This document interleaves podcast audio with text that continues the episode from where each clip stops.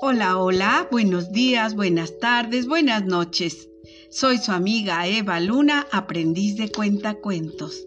Les saludo a la distancia, mis amigos. Les mando un fuerte abrazo, deseando que todos se encuentren bien. Esta tormenta está por terminar. Hoy vamos a entretenernos un poquito con una rima.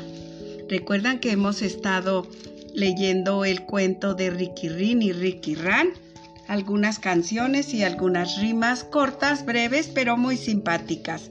Espero que esta les agrade, titulada A que te cojo ratón. A que te cojo ratón. A que no, gato ladrón. Juguemos una chucha y un chicharrón.